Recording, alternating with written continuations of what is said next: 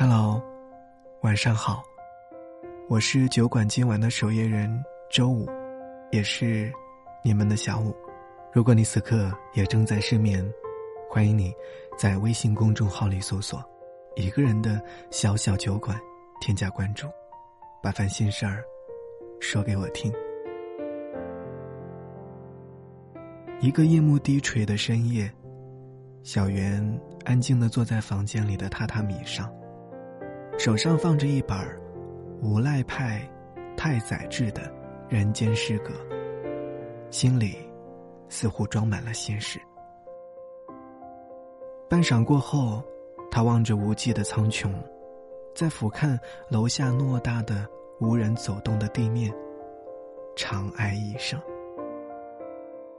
他已经记不清，这是等他的第几个夜晚。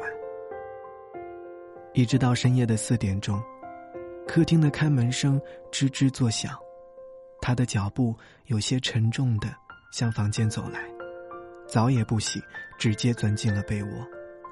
小袁有些厌恶的躲闪到一边。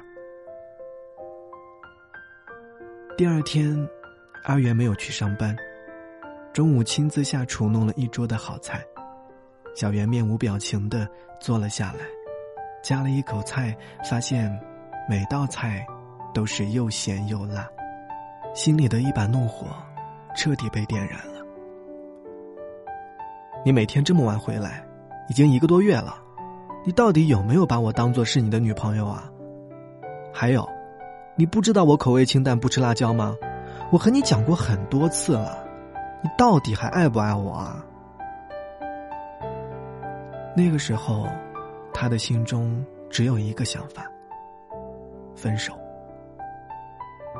小袁和阿元是从山区一起来到大城市打拼的小两口，他们有着共同的音乐梦想。进入大城市是靠近梦想的第一个台阶。一个小小的出租屋，两个人的家当大概就只有一把吉他了。大城市的生活，即使再累。音乐，也总能够让他们脸上挂着笑容。为了共同的音乐梦想，两个人相互鼓励，相互扶持。阿远每天按时下班，为小袁张罗一桌晚饭。饭后，一个弹吉他，一个唱歌。小袁没有想过嫁一个土豪，他只想享受着平静生活。带来的温暖和小幸福。那会儿，两个人还没有买洗衣机，阿元总是会亲自为她手洗衣服，偶尔还会帮小袁缝补衣服。小袁来大姨妈的时候，阿元特别贴心的为她端来热水泡脚。知道她不爱喝姜茶，特意用口味较淡的黑糖和牛奶一起勾兑。小袁看着身旁的那个人，脑子里经常会想：就算他没车没房没有存款，这辈子我也愿意嫁给他。沉浸在幸福里的小袁，从来都没有问过阿元：“你什么时候爱上我的？为什么爱我啊？现在还爱我吗？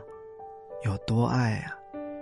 诸如此类表示怀疑的问题，因为在他的心里，阿元对他的爱坚定而又细腻，让之前缺乏安全感的他毫无顾忌。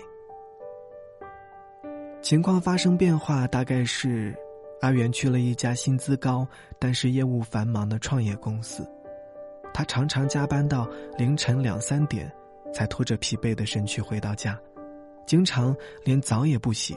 直接就钻进了被窝。小袁常常一个人守着空荡荡的房间，等着他回来，极力阻止自己靠近崩溃的边缘。久而久之，同住在一个屋檐下的两个人，心如路人。阿元还在被窝里酣睡的时候，小袁早早出门上班了。两个人也很久没有一起唱歌了。平常的关心与照料逐渐减少，最后慢慢消失。情话哪能够抵得了真实的行动力呢？小袁压抑的情绪，最终还是火山爆发了。小袁口味清淡，阿元也是知道的，但却在炒菜的时候不小心多放了盐，撒了把辣椒。小袁觉得男朋友竟然忘记了自己的饮食习惯，这就是他不爱自己的表现，进而推理他以前为自己所做的一切事情，都是伪装的，假的。两个人争吵，彼此问责，持续了整整两个小时。打破僵局的，是小袁的一句话：“你现在是不爱我了吗？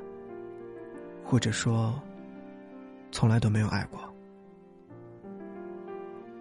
我不知道你为什么会有这个想法，但我能够告诉你的是，我见你的第一眼就喜欢上你了，就是因为爱你，我才会这么辛苦，因为我想赚钱买房买车娶你。我想让你不用那么辛苦，想让你能够安安心心的学音乐。那一瞬间，空气凝固了，小袁的眼泪夺眶而出。爱情经得住惊涛骇浪，却很难能够熬得住平淡的流年。出来的越久，越容易忘记初心。困顿之时，更需要静下心来。彼此珍惜，互相理解。那天过后，日子又回归了平静，爱情正在悄无声息的茁壮成长。阿元每天还是早出晚归，但是在周末会陪着小圆唱歌。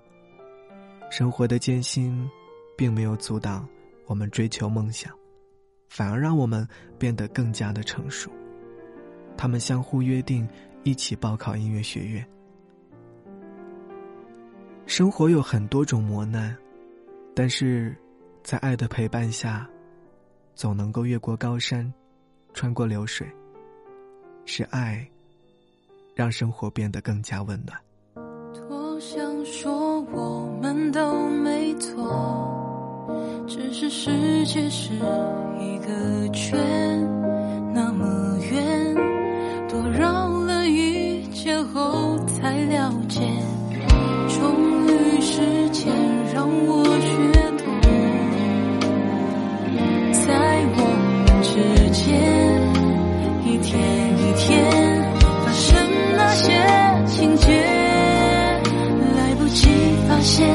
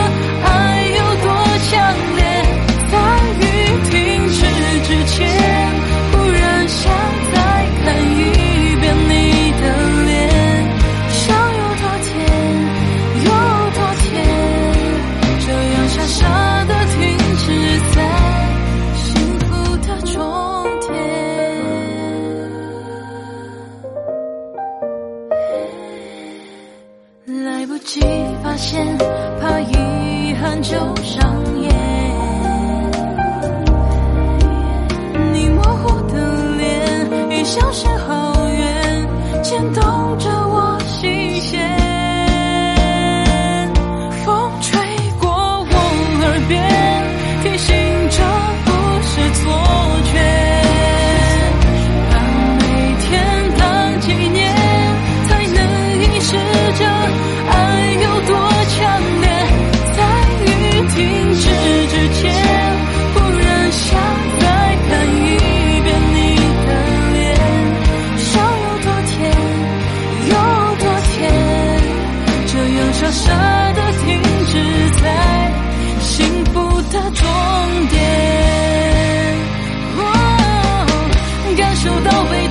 的触觉你的笑